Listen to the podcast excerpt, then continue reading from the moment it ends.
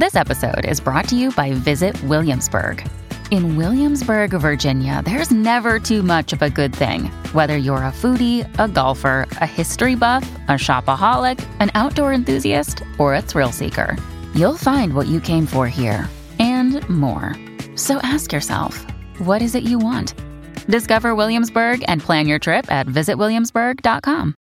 Mom deserves the best, and there's no better place to shop for Mother's Day than Whole Foods Market. They're your destination for unbeatable savings, from premium gifts to show-stopping flowers and irresistible desserts. Start by saving 33% with Prime on all body care and candles. Then get a 15-stem bunch of tulips for just $9.99 each with Prime. Round out Mom's menu with festive rosé, irresistible berry chantilly cake, and more special treats. Come celebrate Mother's Day at Whole Foods Market. Qu'est-ce que le prix du citoyen européen? Merci d'avoir posé la question. En octobre 2023 ont eu lieu les cérémonies de remise du prix du citoyen européen. C'est un prix qui est décerné à des personnes de la société civile, comme vous et moi, mais aussi à des organisations et à des associations. Ce prix récompense celles et ceux qui ont fait des actions positives pour l'Europe et mettent en avant la coopération européenne. En 2023, ce sont au total 216 projets qui ont été soumis. Il y a une remise des prix dans 25 des pays membres et cette année, 38 projets ont été primés. Et qui a remporté le prix cette année en France? Alors en France, deux projets ont été récompensés. On y retrouve le podcast Trait d'Union. Il a été créé par la journaliste Audrey Vuettez, qui s'est donné comme mission de raconter, de vulgariser l'Union européenne sans que ce soit pénible. Vous ne comprenez rien à l'Union européenne? Vous trouvez ça ennuyeux, compliqué? Vous êtes au bon endroit? Vous allez voir que cela peut être passionnant. Oui, oui, promis. C'est une garantie qu'elle donne à chaque début d'épisode. Avec humour, Audrey Vuettaz reçoit chaque semaine un invité. On parle élections européennes, histoire de l'Europe, mais aussi immigration, conflit israélo-palestinien et parfois de sujets plus légers comme l'épisode Comment une simple chaise a failli détruire l'Union européenne. J'imagine que ça vous intrigue, mais je vous retiens encore deux petites minutes avant que vous alliez l'écouter.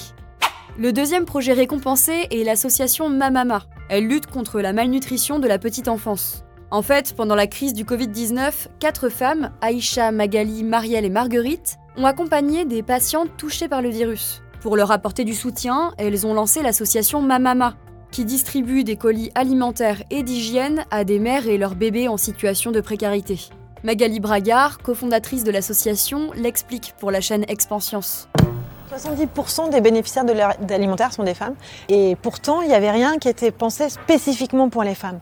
Et donc, on, a essayé de, de faire quelque chose pour cette situation-là. Parce que si on parle de la précarité des femmes, on parle aussi de la précarité de leurs enfants.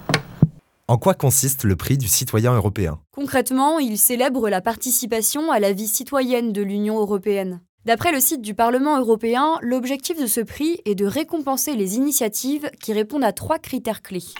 Elles doivent encourager une meilleure compréhension réciproque et une intégration plus étroite entre les citoyens des pays de l'Union européenne. Inviter à la coopération transfrontalière et renforcer l'esprit européen.